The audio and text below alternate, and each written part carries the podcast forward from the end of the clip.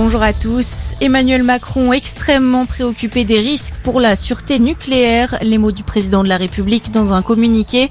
Alors que les forces russes ont bombardé hier la centrale de Zaporizhia en Ukraine, la plus grande d'Europe.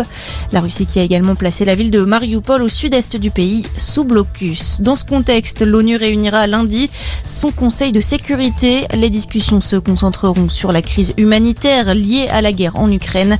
De son côté, Vladimir Poutine s'est dit prêt au dialogue dialogue lors d'un entretien avec le chancelier allemand Olaf Scholz.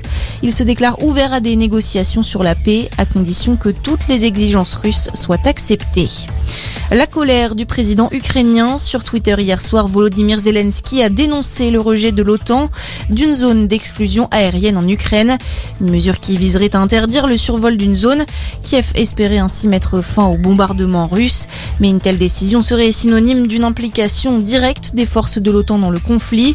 Le monde ne doit pas regarder, mais aider, a déclaré de son côté le chef de l'État ukrainien. De nombreuses mobilisations en soutien aux Ukrainiens. Des dizaines de milliers de personnes se sont réunies hier à Prague, en République tchèque, pour appeler à la paix, mais aussi en Géorgie ou encore en Allemagne. Aujourd'hui, des rassemblements sont également prévus à travers toute la France. Les Parisiens sont notamment appelés à se retrouver à 15h, place de la République. Dans l'actualité également, attention si vous avez prévu de prendre le train demain et lundi, le trafic sera fortement perturbé en Nouvelle-Aquitaine en cause une nouvelle grève des aiguilleurs qui demandent une hausse des salaires et des effectifs.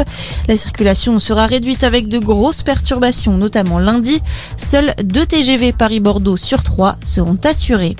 Et puis l'ouverture des Jeux paralympiques, ils ont démarré hier à Pékin et déjà les premières médailles pour la France. En or pour Arthur Baucher en descente debout.